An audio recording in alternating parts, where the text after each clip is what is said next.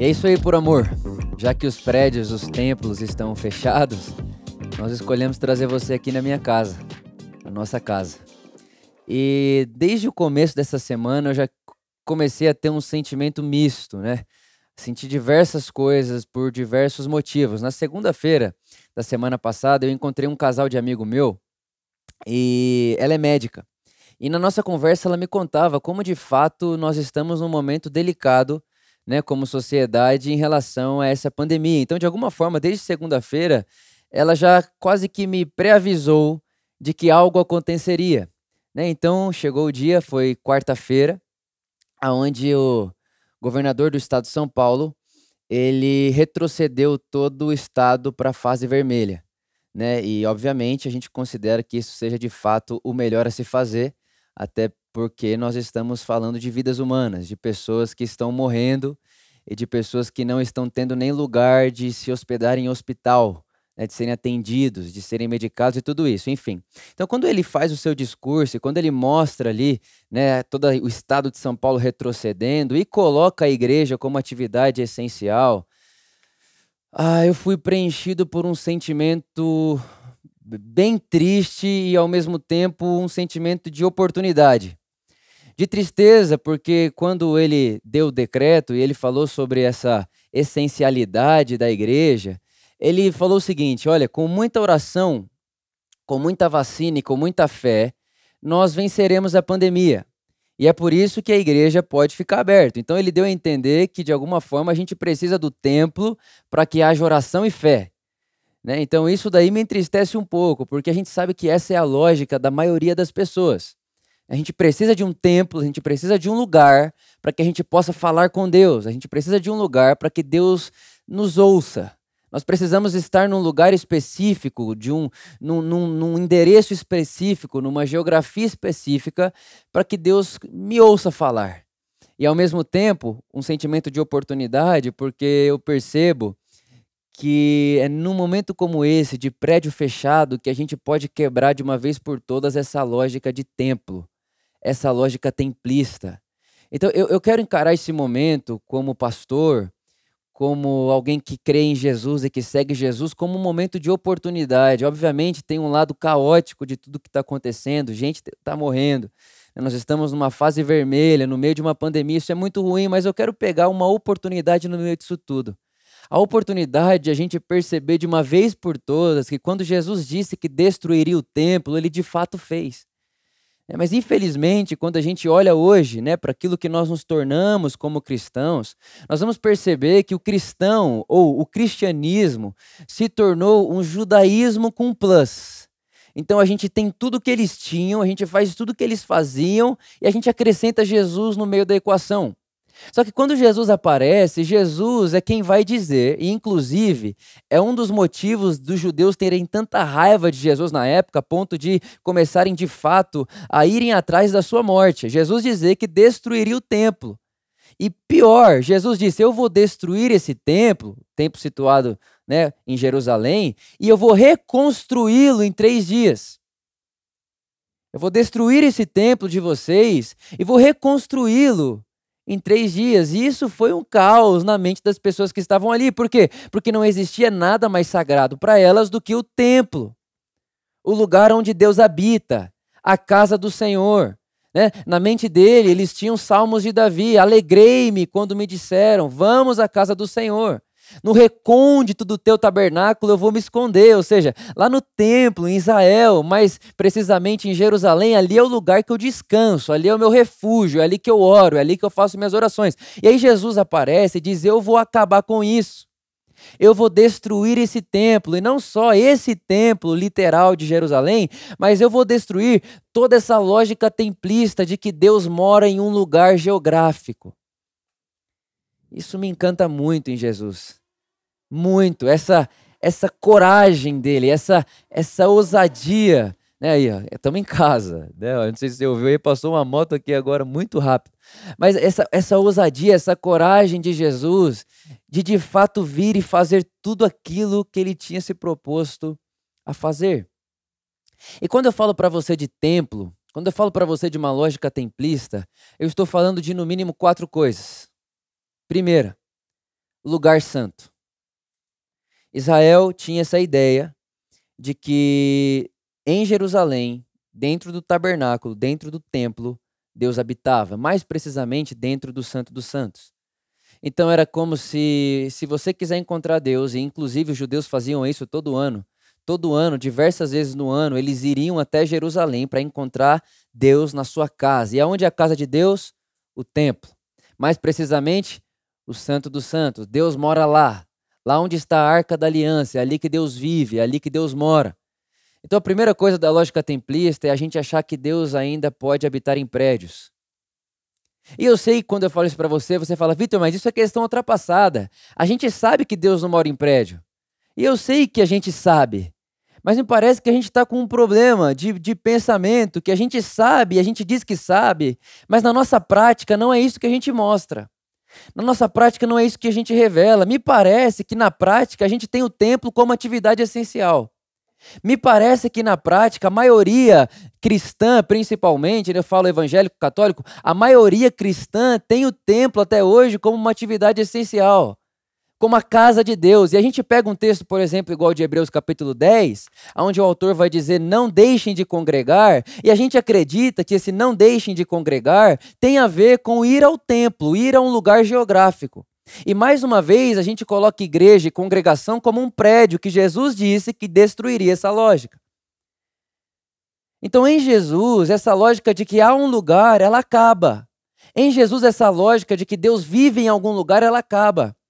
A Bíblia vai dizer lá em João, inclusive se você estiver lendo com a gente, né, hoje a gente terminou a nossa leitura do Evangelho de João, lá na Educação por Amor, tem sido, foi um tempo maravilhoso e eu sei que muita coisa boa espera a gente pela frente. Lá no capítulo 20 de João, a Bíblia diz que quando Jesus grita está consumado, o véu do templo se rasga. E essa lógica do véu do templo se rasgar, eu fico imaginando na minha cabeça, eu fico imaginando e, percebendo e tentando visualizar isso acontecendo. O véu do templo se rasga. O véu, ele, ele, ele, ele não, não é que ele é descosturado, ele se rasga de cima a baixo. E quando o véu do templo se rasga, mais do que Deus dizendo para você, Vitor, por amor, agora vocês podem entrar, eu penso que é Deus dizendo para o mundo, agora eu vou sair daqui. E a partir de agora se cumpre a profecia de Joel que disse que o Espírito de Deus se derramaria sobre toda a carne. É essa pregação de Pedro em Atos capítulo 2. Pedro, quando ele se levanta cheio do Espírito Santo e ele vai pregar, ele diz: Olha, se cumpriu a profecia de que o Espírito Santo de Deus foi derramado sobre toda a carne. Abacuque tinha profetizado isso, a glória de Deus está espalhada sobre toda a terra. Então, quando o véu se rasga, a gente entende uma coisa: Deus não mora em lugar nenhum. Deus não mora em templo feito por mãos humanas. Deus não mora em lugares físicos. Deus não está limitado a um lugar, a uma geografia. Deus não é de Israel. Deus não é de Jerusalém. Deus não é do templo. Deus não é do judeu. Deus não é do, do prédio evangélico. Deus não é da religião evangélica. Deus não é do pastor evangélico. Deus não é do apóstolo. Deus não é do padre. Deus não é de ninguém. Deus é livre. Não há um lugar. Essa é a primeira característica de uma ideia, de um sistema templista. A segunda, são pessoas sagradas, pessoas separadas, sacerdotes. Quando a gente vai para a tradição de Israel, essa, essas pessoas eram as pessoas ali da tribo de Levi. Pessoas separadas para viver de Deus, separadas para o ministério, pessoas separadas para ter uma relação com Deus que não é possível a mais ninguém. Pessoas que vivem 24 horas da sua vida acendendo incenso a Deus. Né? E o resto das pessoas não, elas vão trabalhar, elas vão viver a sua vida, mas esses daqui são os espirituais. E eu sei que você sabe, e eu sei que talvez você olhe para mim e fale, Vitor, mas isso é tão simples, a gente sabe. Né? Todos somos sacerdotes, e é verdade, a gente sabe que todos somos sacerdotes, mas me parece que, mais uma vez, a gente sabe, mas a nossa prática diz contrário. Nossa prática diz contrário. Porque quando a gente acredita que a pessoa fulana de tal tem que orar por mim, quando a gente acredita que não, eu preciso estar lá, porque lá é a pessoa fulano de tal que vai falar, lá é um ungido especial que vai falar, ou lá é um ungido especial que vai orar por mim, e todo esse negócio, a gente volta a fazer uma coisa que a nossa crença, ou a, a, aquilo que a gente crê do evangelho, diz contra. E que Jesus disse que destruiria, porque quando ele diz eu vou destruir esse templo, ele está dizendo eu vou destruir a lógica de que Deus mora num lugar, eu vou destruir a lógica de que existe uma nata espiritual, existe uma, um tipo de gente espiritual que fala com Deus mais de perto, existe um representante do homem e Deus, que, que, fora Jesus Cristo, obviamente, mas existe uma classe de pessoas que podem representar as pessoas diante de Deus e que podem se considerar superiores aos outros seres humanos né? Aquilo, o clero e o leigo, né? O ungido e o não ungido. Ai daquele que tocar no ungido do Senhor e todo esse negócio. Então, assim, quando a gente entende que Jesus falou, eu vou destruir o templo, e junto com o templo, a lógica templista, a gente vai parar com essa ideia de que existem pessoas mais espirituais, pessoas menos espirituais, pessoas mais ungidas, pessoas menos ungidas. Só porque eu sei mais significa que eu tenho mais direito de usufruir. Só porque eu sei mais de Deus, eu vou usufruir mais de Deus. E a gente faz praticamente um contraponto do que Jesus disse que deve ser. A gente vai ao inverso daquilo que Jesus diz deve ser quando a gente se diz seguidor de Jesus. É muito maluco porque a gente fala, Jesus, estou te seguindo, e enquanto a gente anda, o caminho é inverso. Então não existe isso de pessoas santas, pessoas sagradas, uma classe, uma nata espiritual que produz uma espiritosfera diferente. Não tem isso. Deus, o Espírito de Deus está derramado sobre toda a carne. Deus não mora num prédio. Deus não está num lugar. Uma outra coisa que faz parte da lógica templista são os rituais. São os rituais. A forma como eles organizam seus sacrifícios. Então, quando a gente vai na tradição de Israel, eles tinham os rituais de sacrificar animais para perdão de pecados, né, para ofuscar a sua culpa diante de Deus e tudo isso. Mas tem uma coisa: você oferecer sacrifício leva embora seu dinheiro, mas não transforma a sua vida. Você oferecer sacrifício leva embora um animal, mas você não volta para casa um ser humano purificado. É isso que a Escritura diz. E é tão interessante que desde o Velho Testamento, antes de Jesus encarnar, antes de Deus aparecer no mundo em Jesus, lá no Velho Testamento, esse Deus já dizia: Eu não quero sacrifícios, eu quero misericórdia. Então, em Jesus, quando ele diz eu vou destruir esse templo, ele também está destruindo esses ritos. Paulo vai dizer para Colossenses: é sério que vocês vão voltar a guardar dias sagrados? Depois de tendo conhecido a graça de Deus, depois de tendo conhecido Jesus, visto Jesus, agora vocês vão voltar a guardar dia, meses e anos e festas. Agora vocês vão voltar para esses rituais que eram só sombras daquilo que viria. Então, em Jesus, os rituais acabam. Então, infelizmente, a gente fala hoje o primeiro domingo do mês. Né? Todo, toda igreja evangélica vai cear. E aí a minha pergunta é: quantos ceiam e quantos estão participando somente de um ritual? Porque uma coisa é ceiar, outra coisa é participar de liturgia. É diferente as duas coisas. A consciência é diferente. O que, o, que, o que você faz pode até ser a mesma coisa. Vou comer o pão, vou beber o suco, mas a consciência de quem faz é diferente. Então não é sobre comer pão e suco. Não é sobre o, o dia que eu devo me examinar para ver se Deus está em paz comigo e se eu estou em paz com Deus. Não é o dia de eu ir lá no pastor para ele orar por mim, porque eu tenho uma, tenho uma espiritualidade maior do que eu, e se ele orar por mim, minha vida muda, ou alguma coisa muda na minha vida. Não. Em Jesus, a lógica do templo geográfico é destruída, em Jesus a lógica de que existe uma espiritosfera maior e superior que pode me dar ordens em nome de Deus acaba, porque Jesus disse: Eu darei para vocês o mesmo espírito que mora em mim, e esse espírito conduzirá vocês a toda a verdade. Em Jesus, esses negócios de guardar dia, mês e ano, é o domingo, é o primeiro domingo, tem que ser de. Esse negócio acaba em Jesus. Todo dia é sagrado. Em Jesus não há dias sagrados, todos são sagrados. Em Jesus não há pessoas sagradas, todo ser humano e toda criação é sagrada, porque tudo veio de Deus e volta para Deus. E em Jesus tem uma outra coisa que acaba, que faz parte da lógica templista, que é a capa, a máscara comportamental. É, é aquela, é aquele, é aquela hierarquia moral, né? Porque na, digo da tradição evangélica, a gente tem sim a, a, hierarquia financeira, então quem tem mais manda mais, mas a gente também tem a hierarquia moral. A hierarquia moral que diz assim: olha, é, eu posso até ter menos que você, mas eu sou mais do que você, porque o que você faz eu não faço. Sabe, sabe aquele negócio? Então, eu, eu sou pobre, mas eu nunca roubei ninguém. Se você é rica, porque você roubou alguém? Aí a gente começa a encaixar as pessoas em uma hierarquia moral.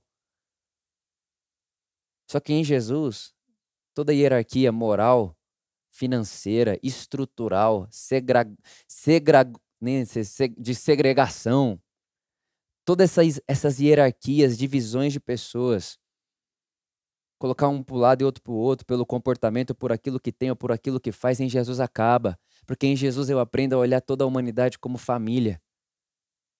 Eu estava contando para o pessoal que um rapaz que trabalha aqui no, no meu prédio onde eu moro, ele pegou corona.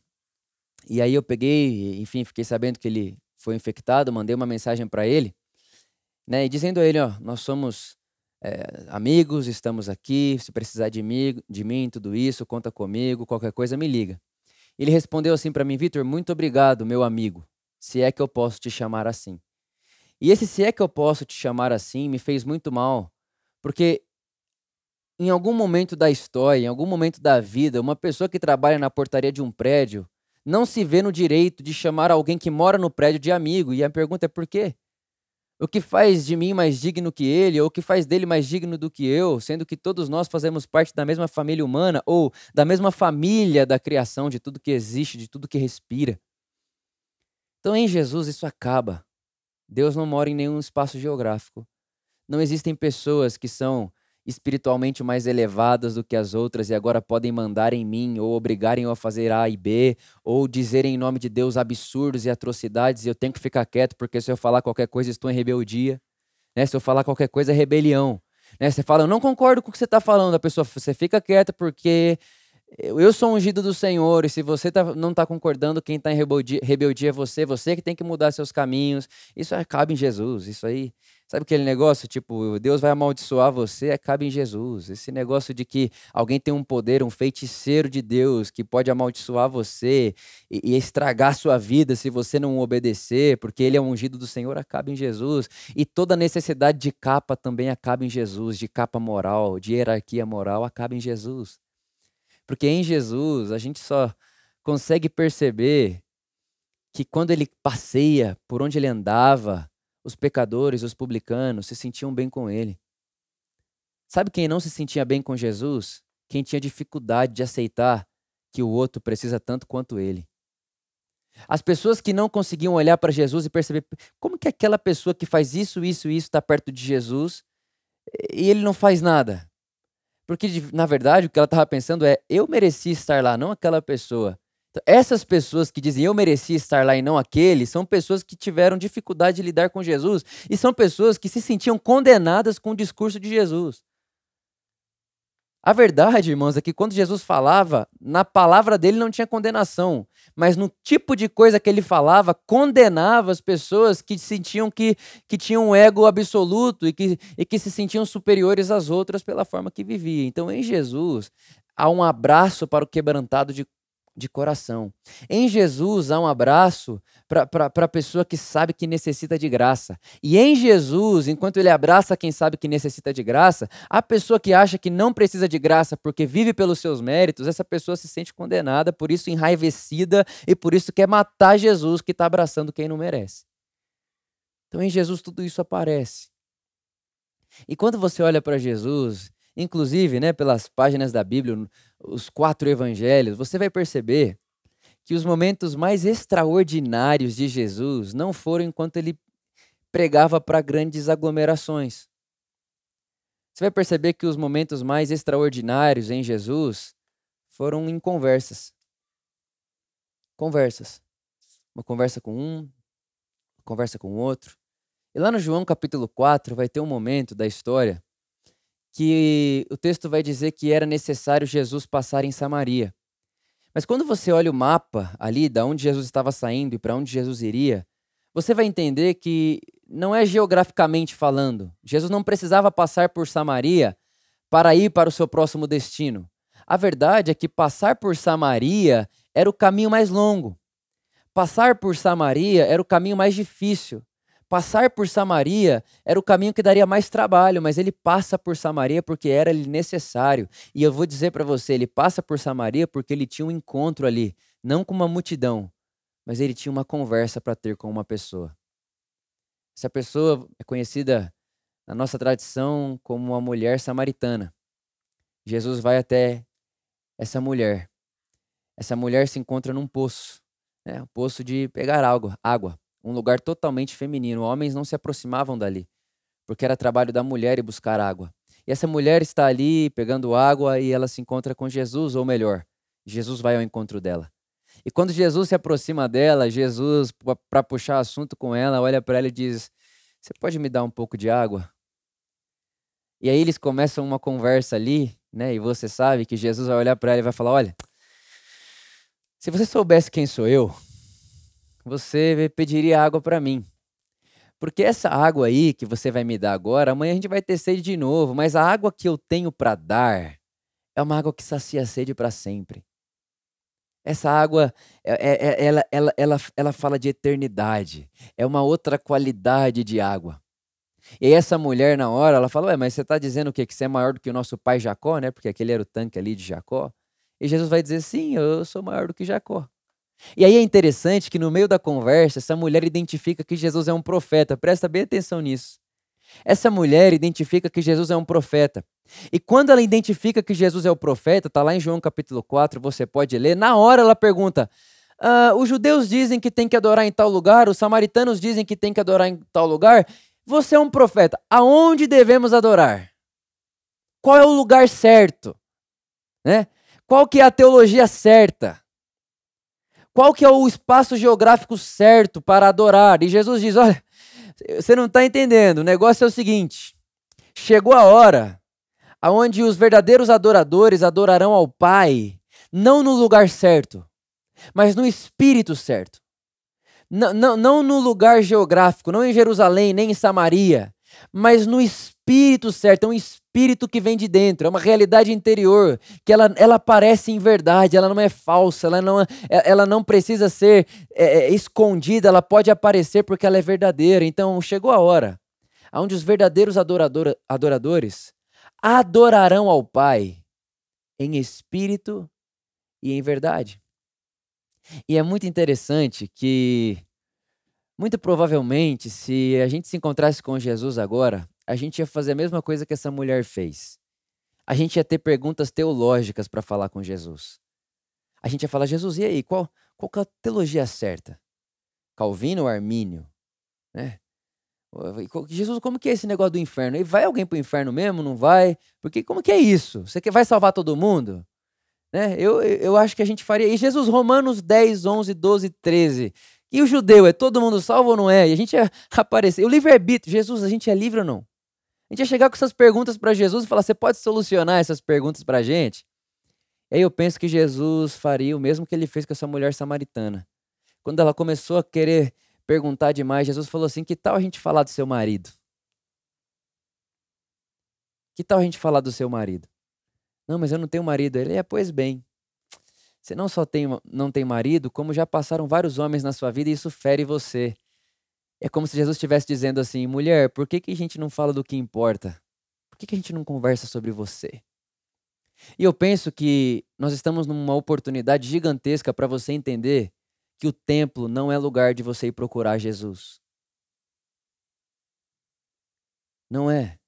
Pare de procurar Jesus no templo. Abra a porta da sua casa para Jesus entrar e conversar com você sobre o que de fato importa.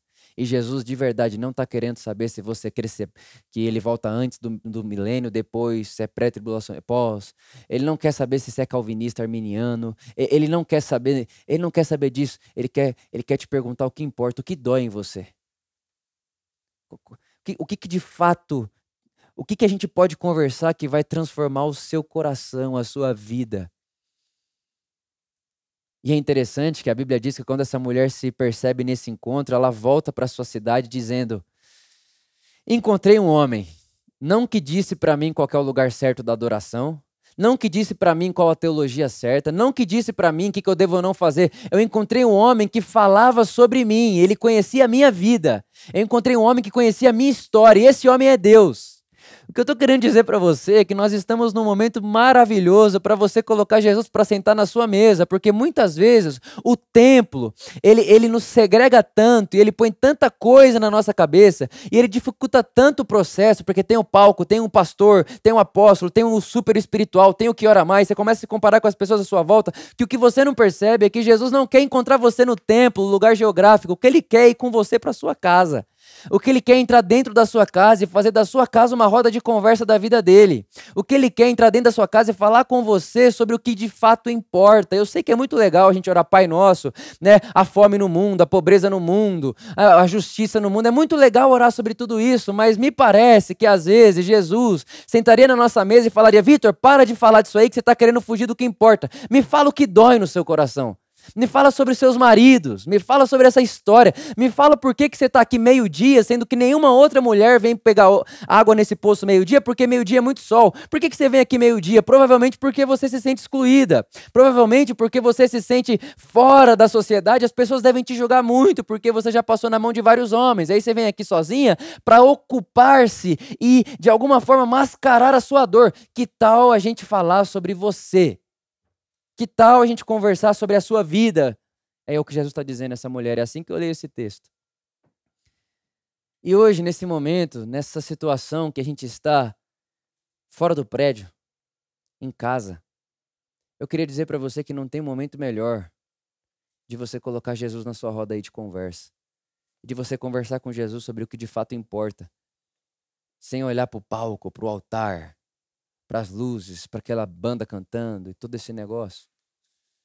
Eu acho que quanto mais a gente tira esses apetrechos, mais real fica, mais transparente fica e mais concreto a transformação que Deus quer produzir na nossa vida acontece.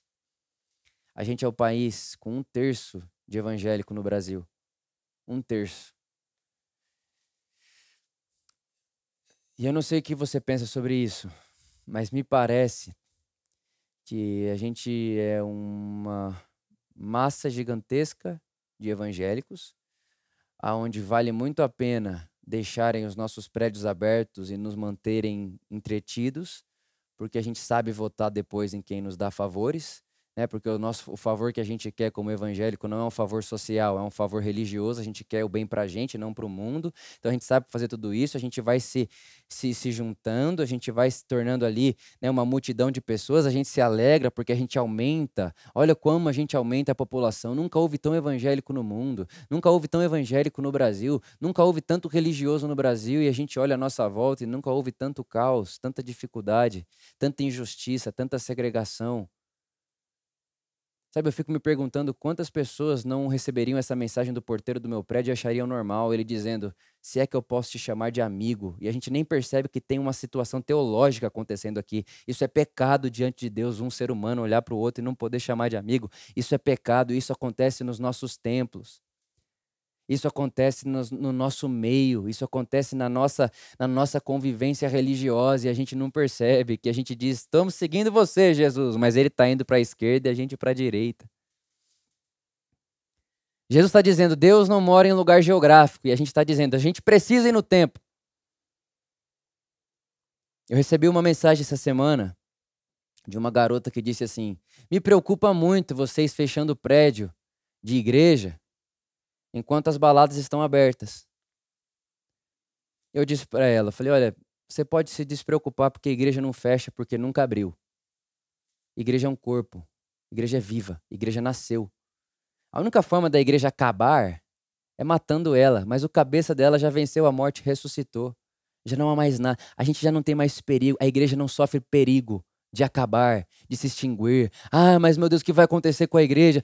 Vai acontecer nada. A igreja é de Jesus. O vento sopra onde quer. O que você vai perceber é que muito mais do que a gente considera evangélico não tem muito a ver com igreja.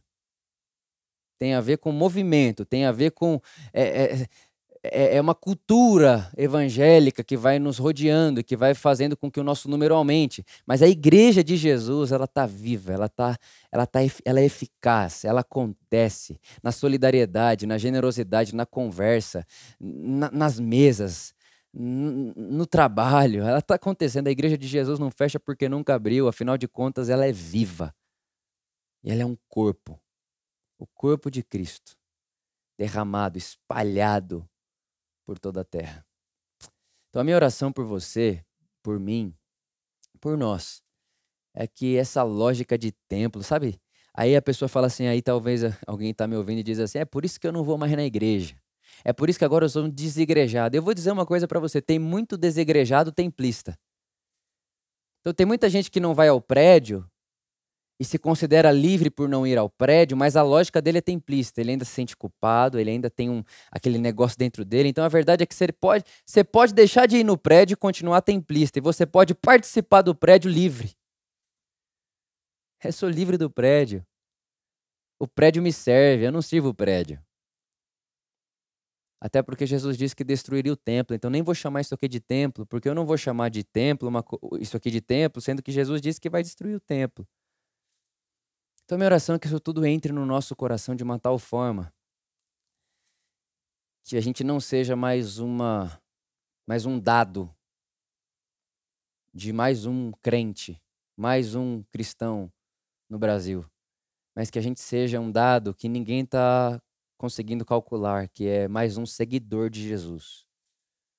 Seguidor de Jesus, que anda no caminho de Jesus, que percebe a vida como Jesus, que sonha e que tem uma única ambição na vida: fazer por Ele e ser mais como Ele. Eu, tudo que eu faço é para a glória dele. E tudo que eu estou fazendo, eu estou querendo que ele seja moldado e que o Vitor seja transformado à imagem daquilo que ele é. Então pare de procurar Jesus no templo. Pare de procurar Jesus nos, nos megas upers, hipers espirituais.